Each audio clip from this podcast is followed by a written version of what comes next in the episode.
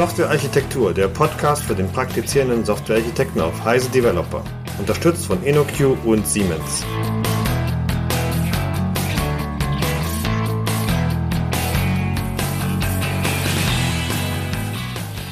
Hallo und herzlich willkommen zu einer neuen Episode des Heise Developer Podcasts. Heute mit einer Episode zum Thema Architekturanalyse und Bewertung.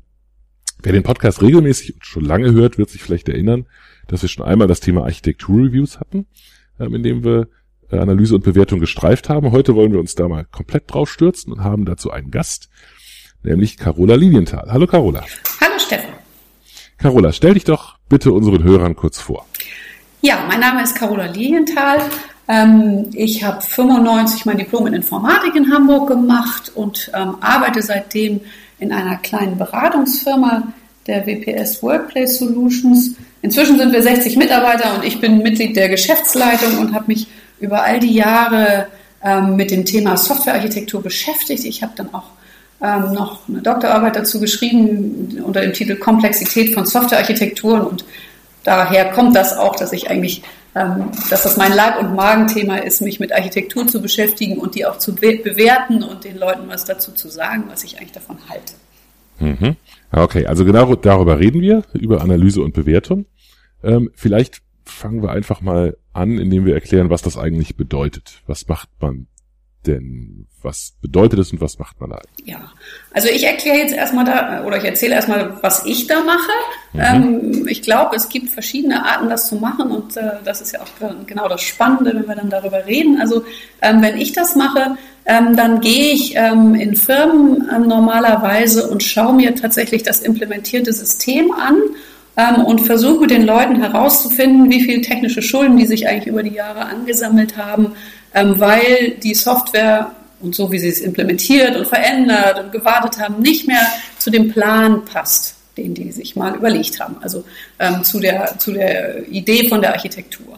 Und das versuche ich mit den Leuten anzuschauen und zu bewerten und dann auch zu schauen, was muss man eigentlich tun, um die Architektur zu verbessern. Mhm. Was ist denn deine Erfahrung? Wissen die Leute bei dir typischerweise, was sie für Probleme haben? Sagen die einfach nur, wir haben genau 15 folgende Sachen und das sind die, die am Ende dann auch rauskommen als Ergebnis?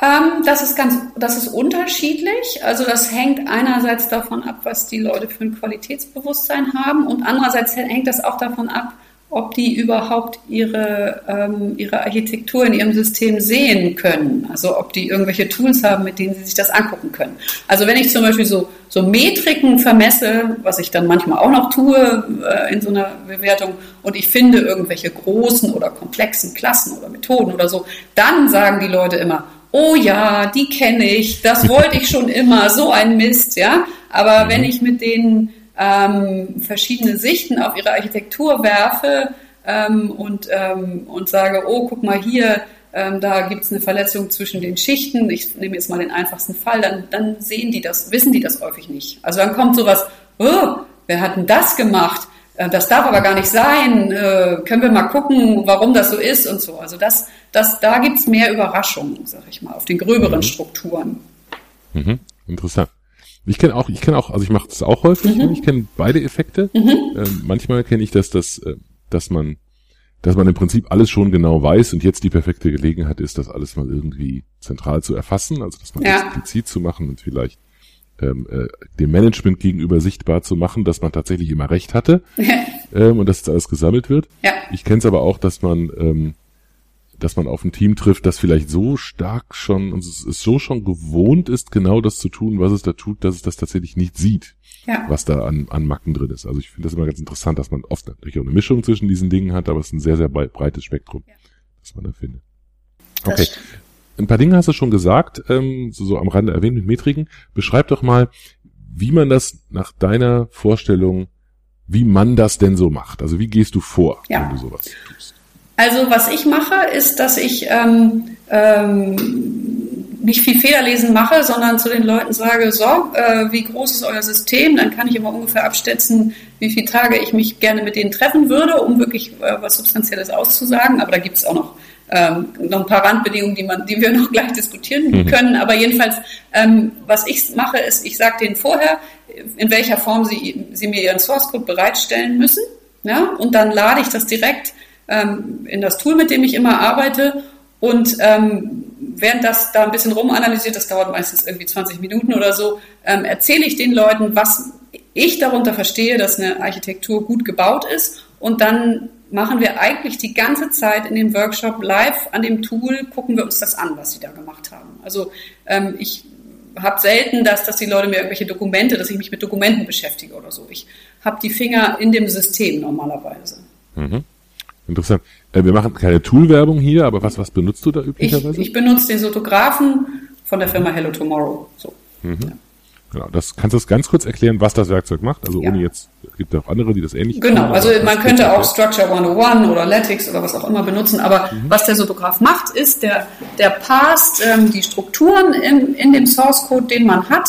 Ähm, für verschiedene Sprachen können diese Tools das heute und ähm, legt die Strukturinformationen, die er findet, also ähm, Klassen, Beziehungen, auch, auch Funktionen, wenn man eine andere Sprache hat, wie C++, C++ mit C-Anteil oder, oder ABAP oder sowas, da gibt es ja auch was anderes als Klassen. Das passt er, ähm, legt diese Strukturen ab in irgendeiner Form und stellt die dann nachher dar. Also der Sotograph tut es in der Datenbank, aber andere Tools machen andere Sachen und dann ähm, kann man sich ähm, grafisch die Architektur angucken und kann ähm, auf also die, die na, Architektur ist, ist schwierig, also die, die Struktur, die sich da findet, ich sage jetzt mal für ein Java-System, da gibt es dann einen Package-Baum, den sieht man und man sieht, welche Klassen da drin sind und welche Beziehungen da existieren. Und dann kann man anfangen, da drauf verschiedene ähm, Architekturen zu modellieren und sich anzugucken, ob der Source Code wirklich der, den Vorstellungen von Architektur entspricht, die dieses Team da hat.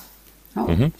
Lass uns vielleicht mal ein greifbares Beispiel machen. Du hast vorhin Schichten erwähnt. Wie würdest du damit vorgehen? Also wenn dir jetzt, würdest du dann das Team fragen, was habt ihr denn für eine Vorstellung, was euer Schichtenmodell ist? Also das Erste, was ich immer mache, ist, ähm, dass ich die Leute frage, ähm, was, was in, in dem Source Code, den ihr mir hier gebt, ähm, ist eigentlich am nächsten an eurer Architekturvorstellung dran. Also ich frage die dann schon, habt ihr eine Vorstellung, habt ihr technische Schichten zum Beispiel, also technische Schichten haben die meisten Leute und das ist, das ist meistens das Erste, was ich was ich mit denen auch modelliere, weil man dadurch dann warm wird und sieht, was so geht. Ne? Und dann ähm, sage ich, okay, aha, ihr habt also jetzt hier, ich mache mal jetzt mit Java, ne? ihr habt hier ein Java-System, das ist der Paketbaum. Habt ihr, habt ihr eigentlich verschiedene Eclipse-Projekte und deswegen irgendwelche Bildartefakte und drückt dadurch die Architektur aus oder ist die hier ein Package-Baum? Ja? So, also das, ähm, da gibt es dann verschiedene Ebenen, die man sehen kann in so einem Tool und sich dann fragen kann, wo ist eigentlich der, das, was, was der geplanten Architektur am nächsten kommt. Ja? Also ganz gruselig sind so Sitzungen, wo, wo es das gar nicht gibt. Ja? Also wo die mhm. Leute sagen, nö, äh, alle, ich hatte letztens ein System, alle Klassen in einem Package. Ne? Also so. Also mhm. dann, äh, dann hat man, weiß man schon, man hat viel Arbeit. Also wie viel Arbeit man hat, hängt auch sehr davon ab, ob man das findet. Ja, also wenn ich dann sage, aha, ihr habt also eine Idee von, ich sage jetzt mal einer Service-Schicht und einer GUI-Schicht und so, ne? Dann, dann sage ich, wo ist die denn? Ja, also so ist die hier zu finden in dem, was wir hier von eurem System sehen, also die Pakete oder die Bildartefakte oder was auch immer.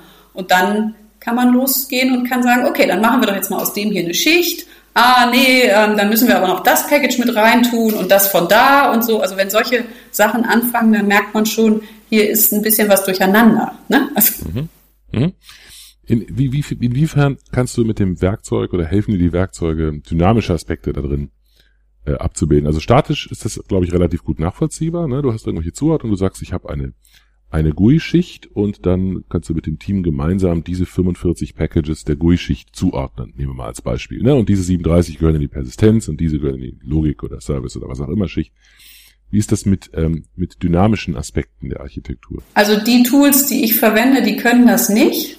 Mhm. Ähm, das, was, was maximal noch geht, ist sozusagen sich so eine Vorstellung von Verteilung zu schaffen auf dem, was man da sieht. Ne? Also wenn man so ein, so ein kleines Serversystem hat, dass man sagt, okay, aha, das ist also hier das, was auf dem Client deployed wird nachher. Und da gibt es auch einen Common-Teil, der wird auf Client und Server deployed. Ja? Also so, mhm. so sowas kann man maximal noch sehen, aber ähm, dynamische Sachen kann man nicht sehen. Da, da muss man was anderes machen. Ne? Also wir machen auch Performance-Analyse und solche Geschichten, ne? wo es dann in Richtung Dynamik geht, aber ähm, das können diese Tools nicht.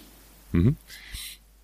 Ich finde es interessant. Also ich finde es interessant deswegen, weil, ähm, weil man offensichtlich auf sehr, sehr viele unterschiedliche Arten vorgehen kann. Ne? Ja. Also die, die, die Werkzeuge kenne ich auch, finde ich auch sehr schön. Ich hätte die immer eher einsortiert in die in die äh, Variante, bei der ich sozusagen meine meine selbst definierten Architekturregeln überprüfen möchte und äh, auch im laufenden Betrieb erhalten will. Ja. Also so, das ist, ist also natürlich kann man das mit diesen Werkzeugen machen, ne? Genau. Ganz offensichtlich. Und das wäre so die Sorte, wo ich sie hin, hinstecken würde. Ich sehe sie eher als sekundäres Hilfsmittel für die Analyse. Bei dir spielen sie eine sehr zentrale Rolle. So klingt das im Moment gerade. So ne? Also wenn du das typischerweise so machst.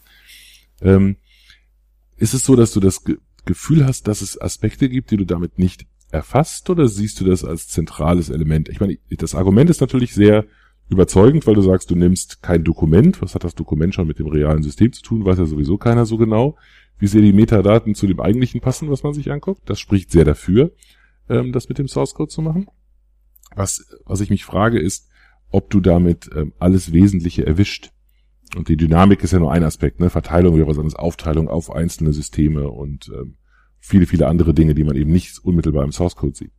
Also ähm, das hat natürlich auch äh, damit zu tun, wofür die Leute mich einladen. Ne? Und mhm. ähm, ich bewege mich natürlich äh, auch von dem Tool weg. Also ich frage die Leute zum Beispiel auch, ähm, messt ihr hier eine Testabdeckung, kann ich das mal sehen? Ja, also so. Mhm. Also ich mache in der Regel ähm, in so einem Workshop dann auch am Flipchart Listen von technischen Schulden und ähm, da sammelt sich natürlich auch, sammeln sich auch Dinge an, die sozusagen außerhalb der Arbeit mit dem Tool ähm, existieren, ja, die die Leute mir erzählen. Ja, also die Testabdeckung gehört zum Beispiel zu, zu einer, ist eine Sache, die ich immer frage, also und wo ich die Leute auch nicht ähm, ähm, entfleuchen lasse sozusagen, mhm. weil ähm, ich natürlich, wenn ich die Architektur mit denen bewerte und analysiere und verbessere, ja, natürlich ähm, eigentlich will, dass sie diese Verbesserung nachher umsetzen und ähm, ohne Tests ist das einfach schwierig. Ne? Mhm. Also Lass, lass uns vielleicht ganz kurz, also ich gehe davon aus, dass eigentlich alle unsere Hörer das wissen, lass uns vielleicht ganz kurz auf das Thema Testabdeckung eingehen. Vielleicht definieren wir das kurz und diskutieren nochmal, was man damit dann eigentlich tatsächlich erwischt, wenn man eine hohe Testabdeckung hat.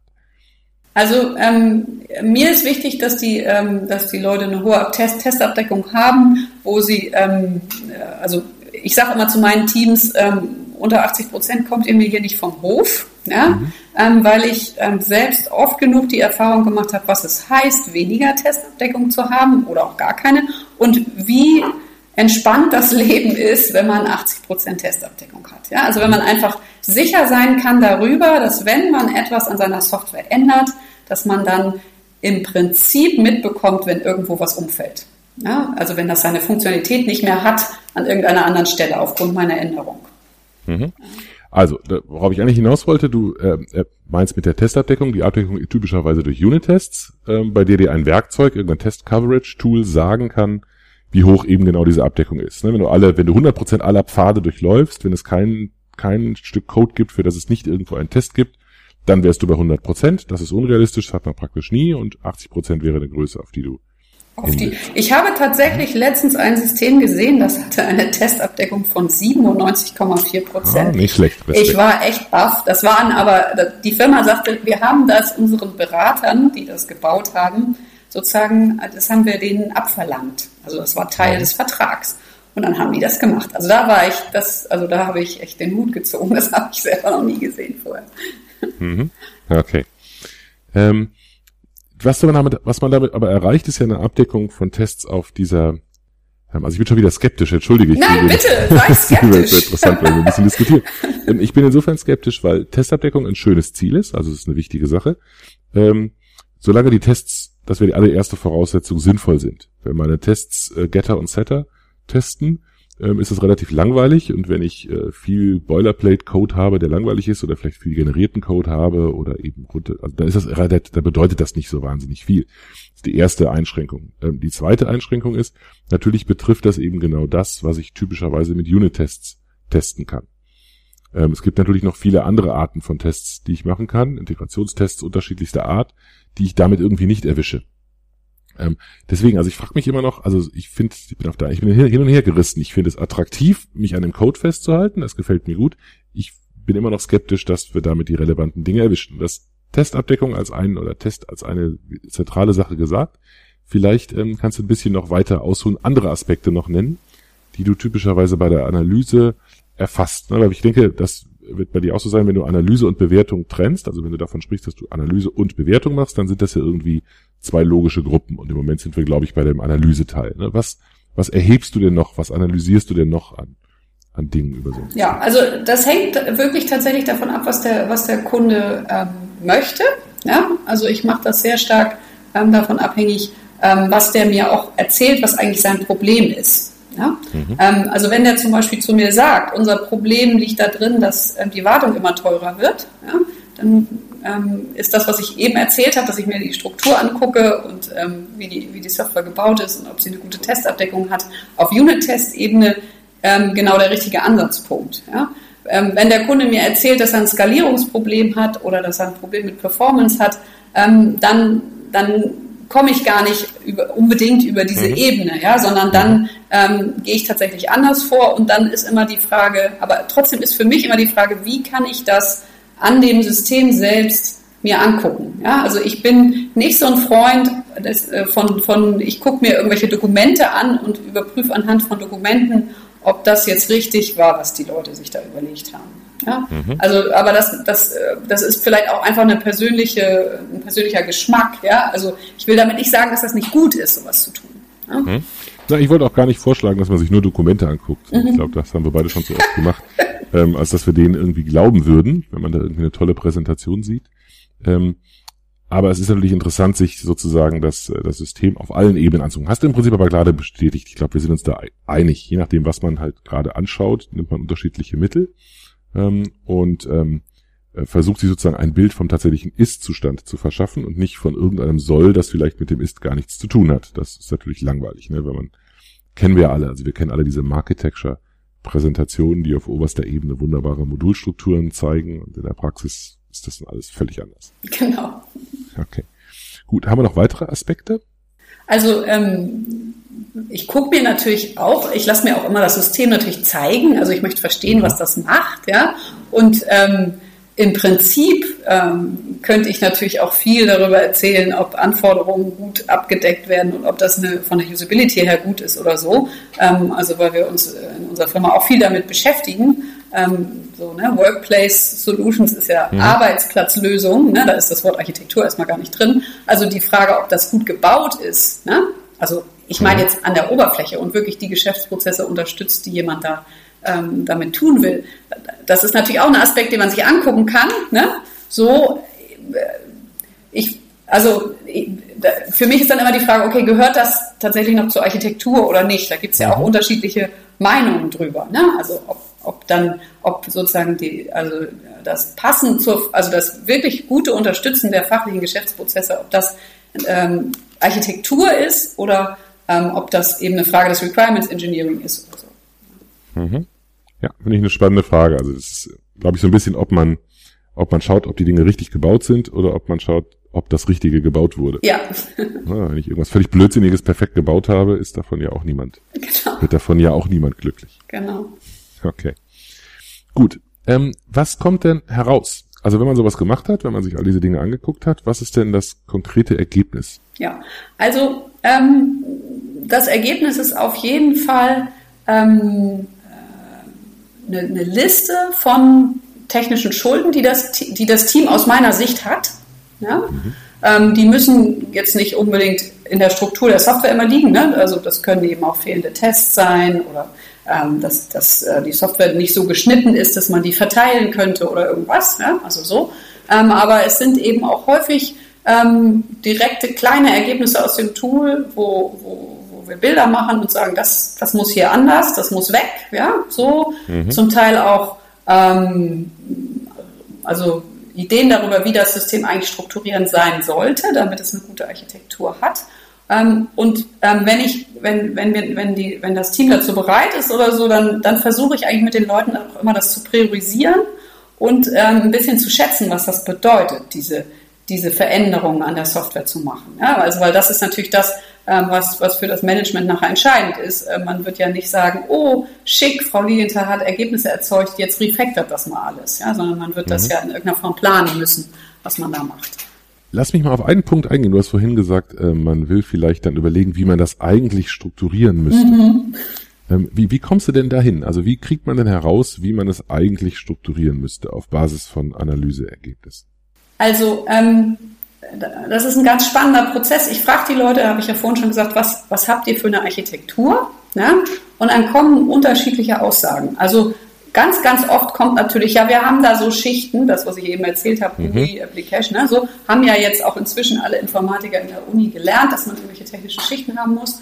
Ähm, so, ähm, dann, dann diskutieren wir in dem Abbilden auf das Tool natürlich auch darüber, ob das gut ist, also ob das eine gute Idee ist. Und dann frage ich meistens nach einer fachlichen Struktur, also gibt es hier irgendwelche fachliche Module, die ja häufig quer zu den Schichten liegen. Ähm, und dann wird es spannend, ja, also weil dann ist nämlich die Frage, was ist das überhaupt? Also dann merkt man, ob die Leute so weit sind, dass sie überhaupt das verstehen, dass sie da fachliche Einheiten machen müssen und dass die vielleicht auch wenig Beziehungen haben sollten oder eine Schnittstelle oder ne, so äh, mhm. eine Richtung in der Beziehung. Und dann frage ich sie meistens auch noch nach Mustern. Und dann wird es ganz spannend, weil das ist nochmal eine Struktur, die versteckt ist meistens in den Systemen. Ne? Also wenn die Leute viel mit, mit Mustern arbeiten, das kann man sich auch angucken. Ähm, und dann ist eben die Frage, aha, nachdem wir jetzt also diese ganzen Strukturen ausgegraben haben, diese verschiedenen Sichten auf das System, ähm, ist eben die Frage, ob die Struktur, die die Leute in, in ihrer Entwicklungsumgebung sehen, also die Projekte, die sie haben oder die, die Solutions oder in welcher Sprache sie auch immer programmieren und die Bäume, die sie dann da haben, sei es Package oder Directory oder Namespace, ob die dieser sinnvollen Struktur für ihr System nahe kommen oder nicht. Ja, mhm. weil wenn man eine Architekturidee hat, eine gute Architektur, ja, wenn man die auch in so einer Diskussion erarbeitet, dann äh, ist es natürlich das Sinnvollste, wenn man die auch in der Software findet. Mhm. Lass uns vielleicht den Punkt Bewertung da mal reinbringen. Also irgendwie sind jetzt ganz viele, liegen da ganz viele Ideen auf dem Tisch. Ähm, und wir haben gesagt, wir nehmen sozusagen das, was, was, was aus der Analyse kommt, das können wir dann präsentieren. Ne? Das sind die technischen Schulden. Und so ein bisschen hast du schon angedeutet äh, mit der Priorisierung, dass man sich da irgendwie Gedanken drüber machen muss, wie man die einzelnen Dinge bewertet. Was sind denn für dich Möglichkeiten ähm, zu bewerten, was tatsächlich das dringendste Problem ist? Mhm. Also ähm, ich bewerte das ehrlich gesagt aus der Erfahrung. Also ich habe, ich schreibe für Firmen oft dann auch hinterher Gutachten, ja? Mhm. also wo ich sozusagen beschreibe, was wir da so gefunden haben. Ähm, und die haben in der Regel auch ein gewisses Schema. Äh, also es kommt immer zuerst die Architektur, technisch, fachlich, nach Mustern so, dann kommen noch so Metriken, wie ist das hier mit großen Dingen, mit Zyklen und so weiter. Ja? Mhm. So. Ähm, und ähm, je nachdem, wo, äh, wo es am schlimmsten ist, ja, ähm, äh, und wo es ist. Also das gucke ich mir genau an und auch was das Ziel eigentlich mit diesem Software-System ist. Also wird da demnächst noch was Neues angebaut oder soll das einfach nur noch rumstehen und wird eh bald ersetzt? Also ich mache jetzt mal krasse Gegensätze. Ne? Mhm. Also wird nur gewartet. Ähm, sind auch unterschiedliche Dinge wichtig. Ja?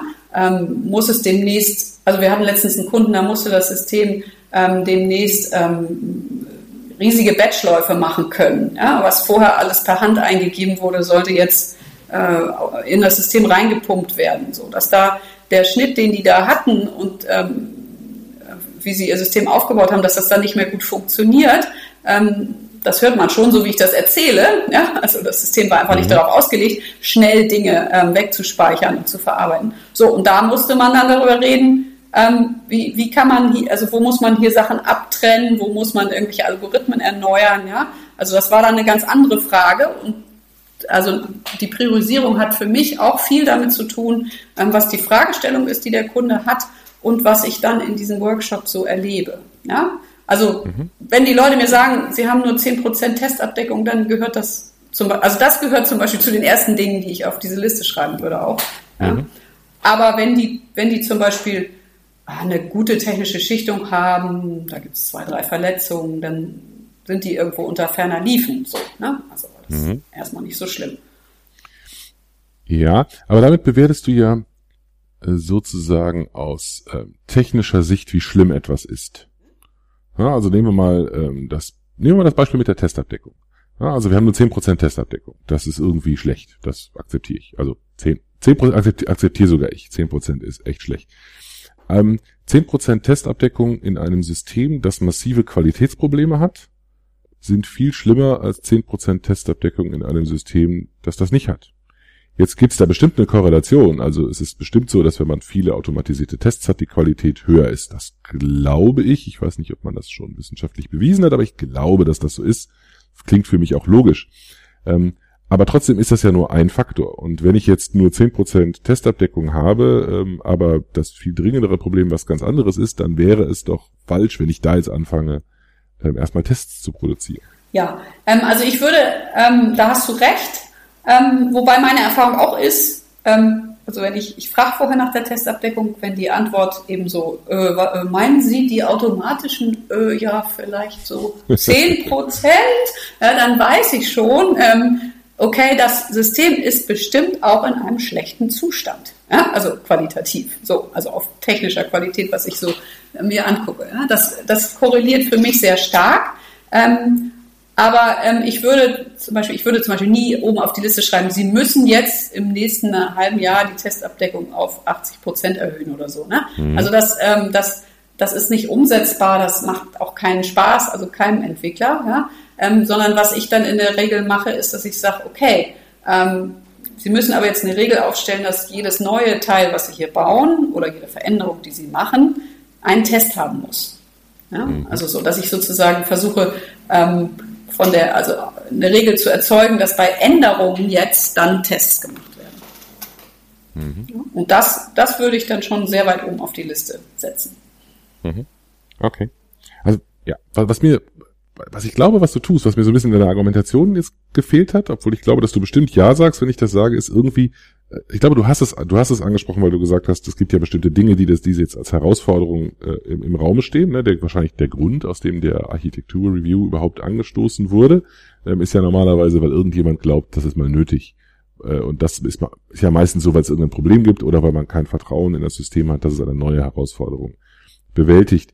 Ähm, und irgendwie ähm, müssen die, äh, müssen die Dinge, die gerade aus geschäftlicher Sicht relevant sind, zusammengebracht werden mit den technischen Verbesserungen, die man irgendwie machen möchte. Weil man die technischen Verbesserungen nicht um ihrer selbst willen macht oder vielleicht gerne machen würde, aber schlicht und ergreifend kein Geld dafür bekommt. Ja, aber ich habe zum Beispiel einen Kunden, das ist ganz spannend, die entwickeln nicht selber Software, sondern die haben lauter Dienstleister. Ja? Mhm.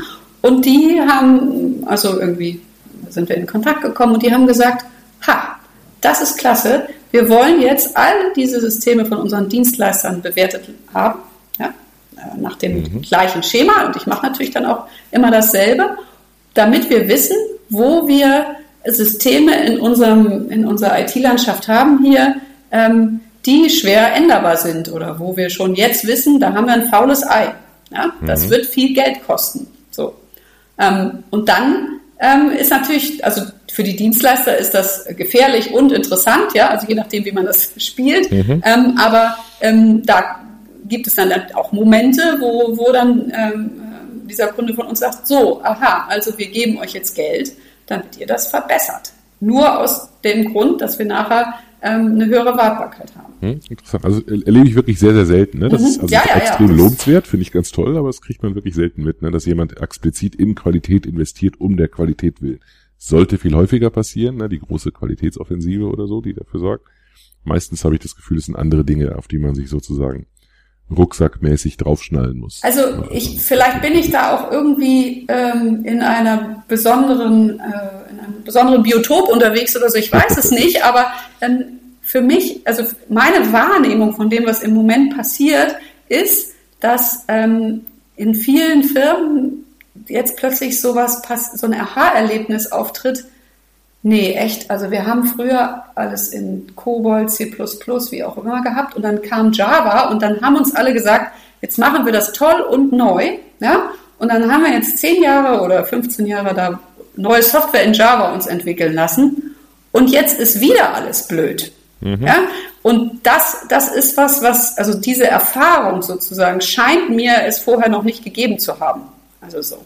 Und ähm, da, da entdecke ich manchmal jetzt eben bei Leuten wieder diese, also ganz neu dieses, dass die sagen, so, also aber jetzt ähm, muss doch irgendwie, es muss doch eine Lösung dafür geben, dass, äh, dass diese Systeme nicht alle ähm, dauernd wieder Schrott sind und ich wieder alles neu machen soll. Also ne? mhm. so, ähm, das kann ich mir gar nicht leisten. Ja? Mhm, genau, da stimme ich dir hundertprozentig zu. Dir das Bewusstsein, dass Architektur überhaupt etwas ist, womit man sich beschäftigen sollte, das ist in der Tat enorm gewachsen. Also wir haben es natürlich schon immer gewusst, ist ja klar. Na, selbstverständlich. Aber äh, tatsächlich so im allgemeinen Markt, eben auch bei Leuten, die jetzt vielleicht gar nicht so technisch orientiert sind, ähm, ist das in der Tat auf einmal ein Thema und man erkennt die Wichtigkeit an. Das, das, das kriegen wir sicherlich auch so mit. Okay. Gut, jetzt ähm, haben wir ein paar Mal schon eigentlich die Situation so ein bisschen angesprochen. Man ist natürlich, äh, wenn man extern, gerade wenn man extern als Reviewer reinkommt, können wir vielleicht gleich noch drüber sprechen, warum das nicht nur extern Sinn macht. Aber in diesem speziellen Kontext, den du gerade gesagt hast, man kommt sozusagen als Externer von außen hinein und soll dort ähm, etwas bewerten ähm, äh, vielleicht noch extra schlimm in dem Fall, den du gerade geschildert hast. Ne? Man ist dann auch die, die zwischen Dienstleister und Auftraggeber, das ist noch mal schlimmer. Ähm, das sind ja enorme enorme äh, zwischenmenschliche und und und äh, möglicherweise konkurrenztechnische Aspekte, ganz viele soziale Aspekte, die da drin sind. Wie, wie gehst du denn damit um? Was ist da deine Strategie? Ähm, also ähm, das, das, das ist eigentlich ähm, immer das, das Allerwichtigste bei so einer Sitzung, ähm, ja, immer mit einem Ohr auf dieses Thema zu achten. Und ähm, vielleicht habe ich als Frau auch einen Vorteil, ich sehe nicht so gefährlich aus. Ja. Ich komme nicht so gefährlich rüber. Ne? So. Also das ist total praktisch. Ja? Also ich versuche wirklich, ähm, die, die Leute in, in so einen, so einen Zustand zu versetzen, dass es ihnen Spaß macht, was wir tun ja, und dass sie, dass sie Freude daran haben, ihr System zu verbessern. Ja, mhm. also das, da, da versuche ich hinzukommen. Und ähm, das, das tue ich, indem ich ihnen erzähle, einmal erzähle, dass ich das schon ganz oft gemacht habe, dann erzähle ich häufig eine Geschichte ähm, von dem Chefentwickler, ähm, der den Sotografen damals gebaut hat, der, der zu mir gesagt hat, Oh, das erste, was ich natürlich gemacht habe, ist den Source Code von meinem Tool in den mhm. Sotografen zu stecken, also den Sotografen mit dem Sotografen zu analysieren.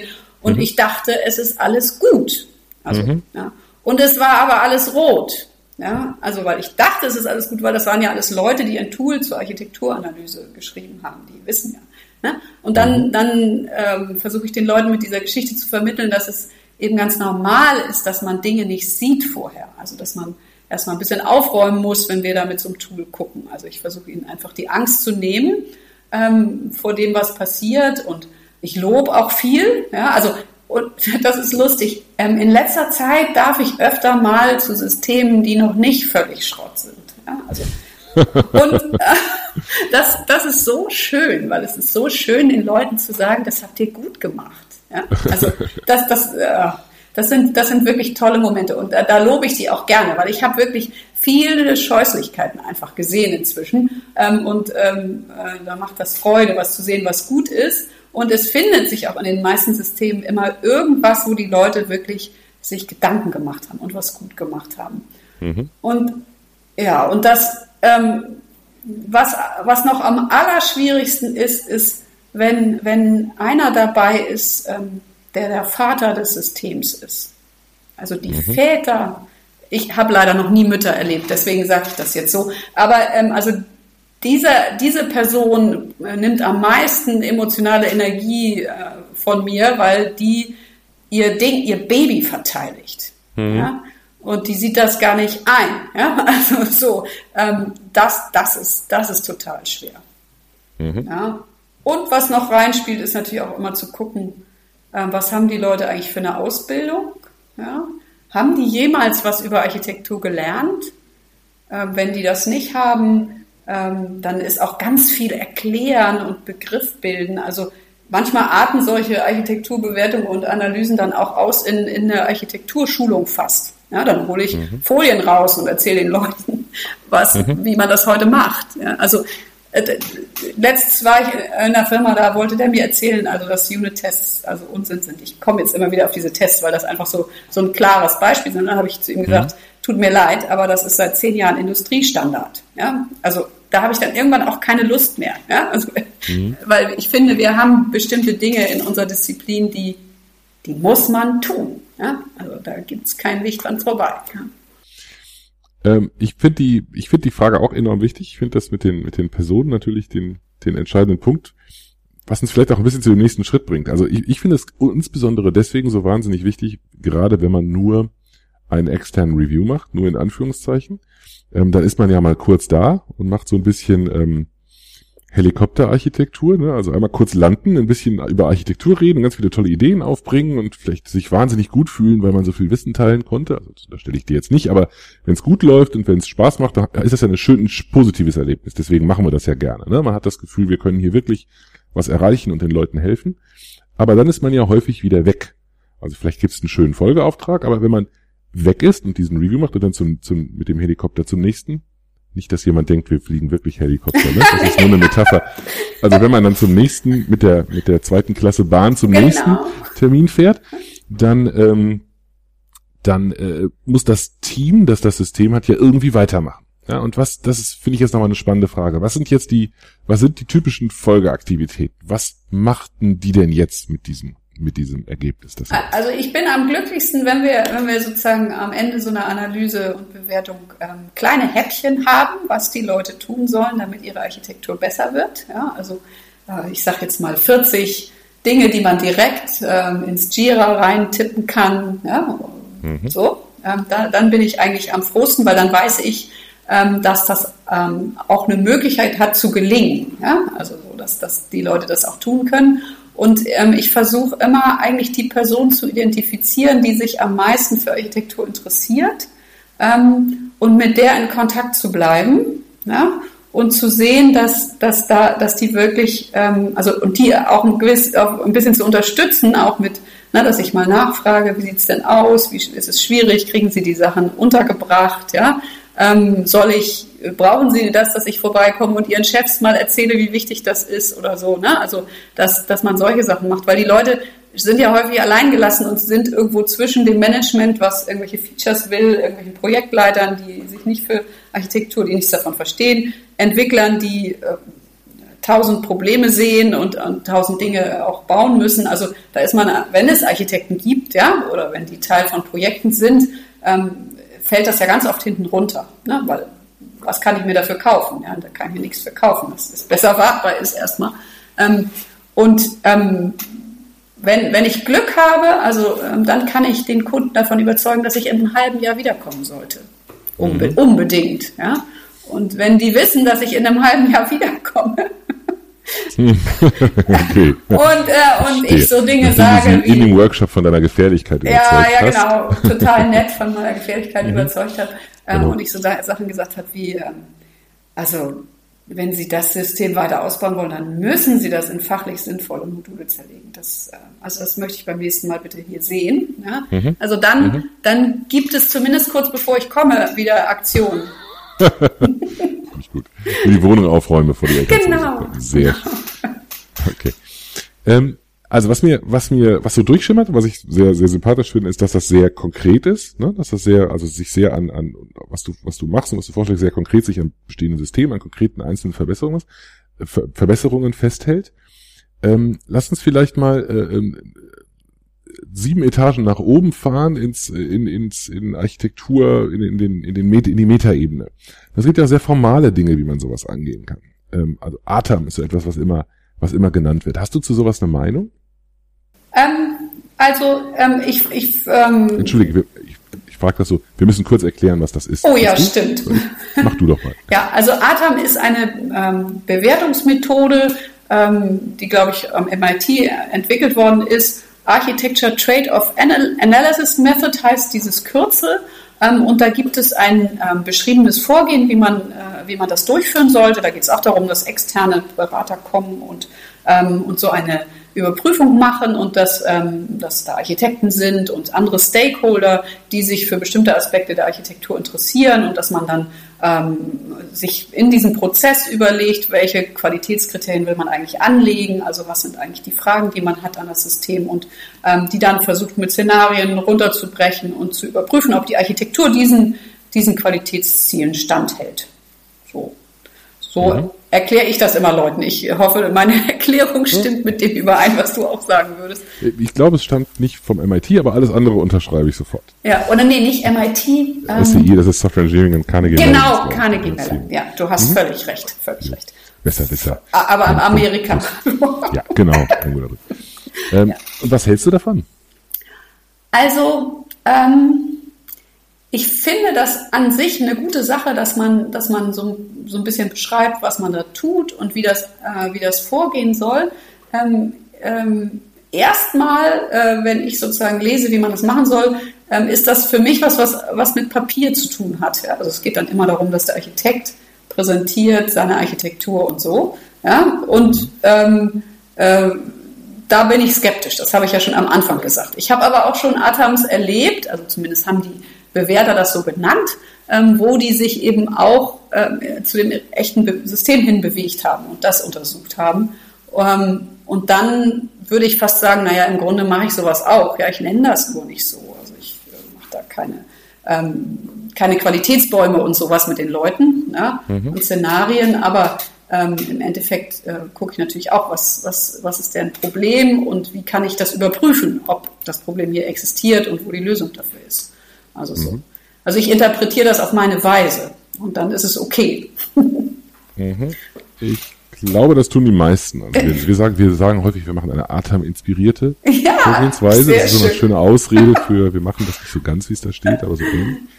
Ähm, ja, ich glaube, also was, was, was ich gut finde, was, was Gernot Starke, und den, den wir ja beide sehr schätzen, mit dem du auch demnächst, glaube ich, eine Schulung zu dem, zu dem verwandten Thema Verbesserung machst, ähm, der, äh, der äh, sagt immer als einen Vorteil, und das unterschreibe ich so, äh, sofort, dass es eine tolle Gelegenheit ist, ähm, das Warum zu hinterfragen. Also du hast die, du hast die Stakeholder da, die wollen eigentlich irgendwas und du hast einen Architekten oder eine Architektin erklärt, ähm, warum bestimmte Dinge so sind und das sollte irgendwie zusammenpassen. Also irgendwie sollte, sollten die Kernentscheidungen der Architektur etwas zu tun haben mit dem, was die Stakeholder eigentlich wollen. Also wenn die Stakeholder sagen, wir müssen in der Lage sein, wahnsinnig schnell neue Produkte einzubringen, dann sollte sich in der Architektur irgendeine Antwort darauf finden. Eine ein separates Produktmodul oder irgendeine konfigurative Möglichkeit, das zu machen oder ein besonders schneller Entwicklungsprozess oder irgendeine andere Lösung. Irgendwie muss das was zu tun haben.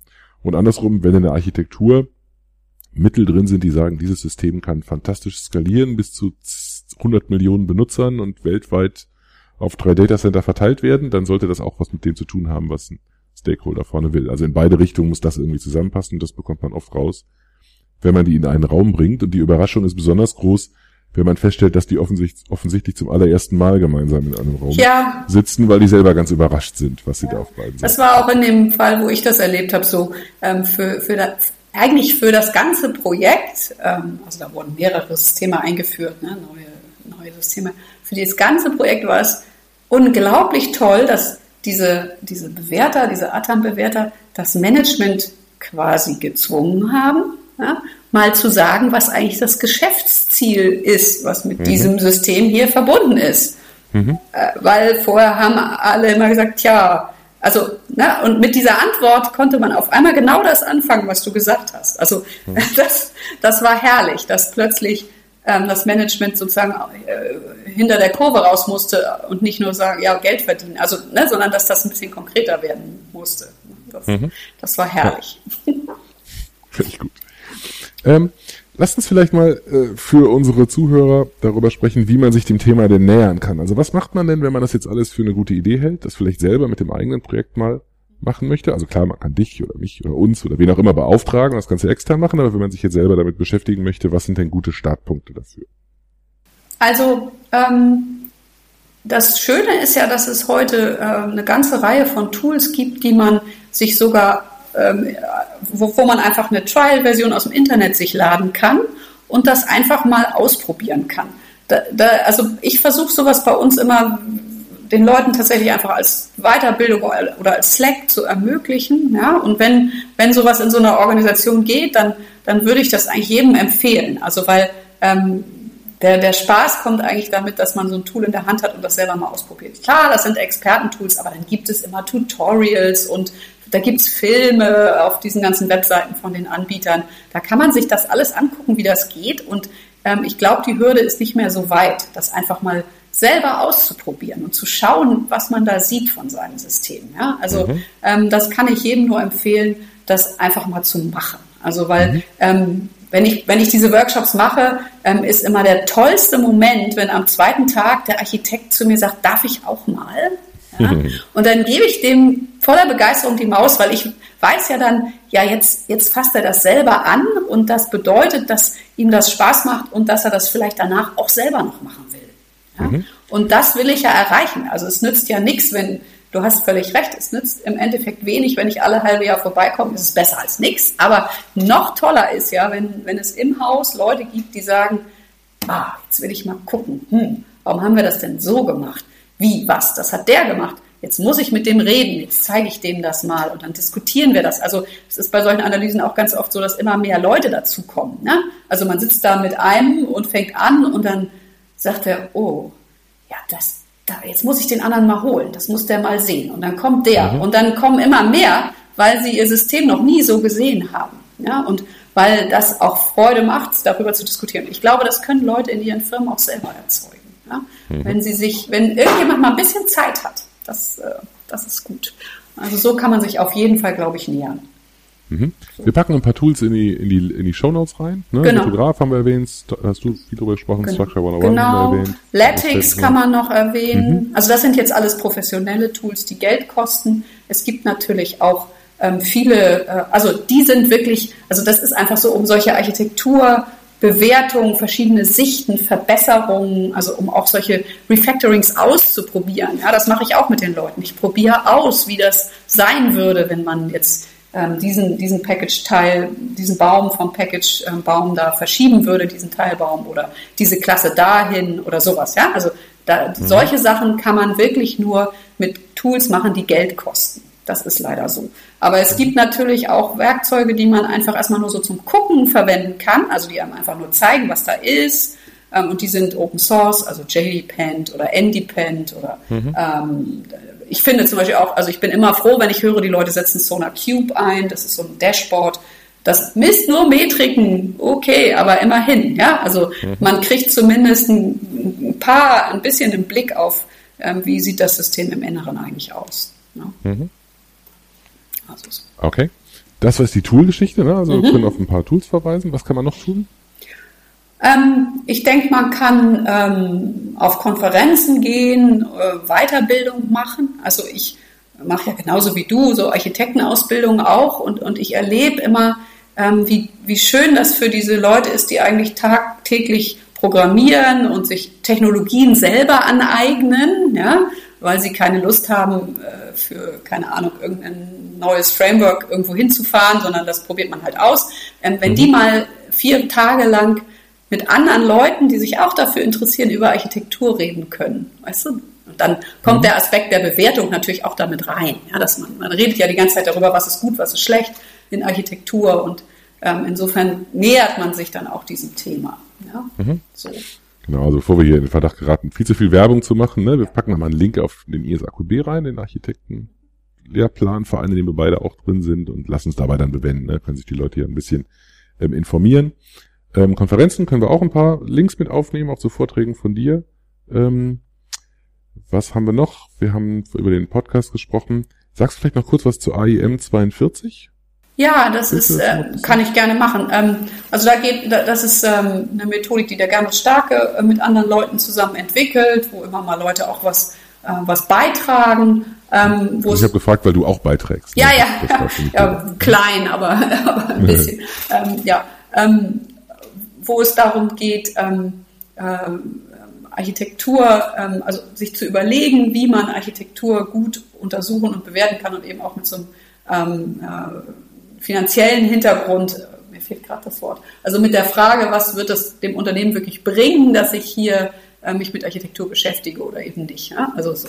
Und da ähm, haben wir also uns viel ausgedacht, wie man das gut machen kann. Mhm. Genau. Okay, können wir auch noch verlinken. Genau, ich, ne? das ist eine gute ähm, Idee. Ja, und es, und es ehrt dich sehr, dass du nicht äh, von alleine einen Buchpitch noch mit eingebaut hast. Du hast, du schreibst ein Buch gerade zu ja, dem Thema. Genau. Ich weiß nicht genau, wann der Podcast erscheinen wird. Es wird wahrscheinlich noch nicht draußen sein, wenn mhm. er erscheint, aber dann sehr bald. Mhm. Ähm, sagst du kurz den Titel? Ja, das Buch heißt Langlebige Softwarearchitekturen, ähm, Komplexität in den Griff bekommen.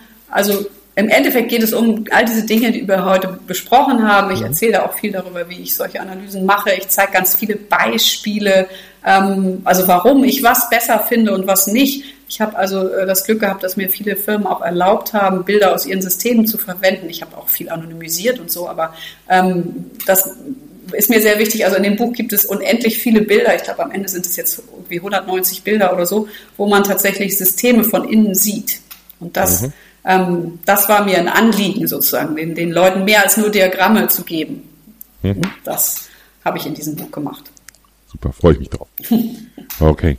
Gut, ähm, ich denke, wir sind dann soweit jetzt durch unsere, durch unsere vorbereitete Themenliste durch. Gibt's noch berühmte letzte Worte deinerseits? Ja, also ich, ähm, mir hat das sehr viel Spaß gemacht. Ich habe das, das war mein erster Podcast. Ich wusste nicht, was mir passieren wird. Und ähm, ja, vielen Dank. Das ist wirklich eine schöne Methode, um, um sich einfach zu unterhalten und rauszukriegen, was Leute machen. Das ist super. Es war sehr schön, dich als Gast zu haben. Ähm, Freue mich vielleicht auf ein nächstes Mal. Danke an die Zuhörer und bis bald. Tschüss. Tschüss. Vielen Dank für das Herunterladen und Anhören des Software Architektur Podcasts. Er wird produziert von Michael Stahl, Stefan Tilkoff und Christian Weyer und ist gehostet auf dem Heise Developer Channel unter heise.de slash developer slash podcast. Die Betreiber freuen sich über jegliches Feedback sei es als Kommentar auf der Webseite, via E-Mail oder als MP3 aufgenommenes Audiofile bzw. als Anruf auf der dafür vorhandenen Voicebox. Kontaktmöglichkeiten finden sich auf der Webseite. Alle Episoden des Podcasts sind lizenziert unter der Creative Commons Non-Derivative License 3.0. Das bedeutet, die Episoden des Podcasts können als Ganzes für nicht kommerzielle Zwecke genutzt werden. Änderungen sind nicht erlaubt, es muss nur die Quelle angegeben werden. Näheres unter creativecommons.org.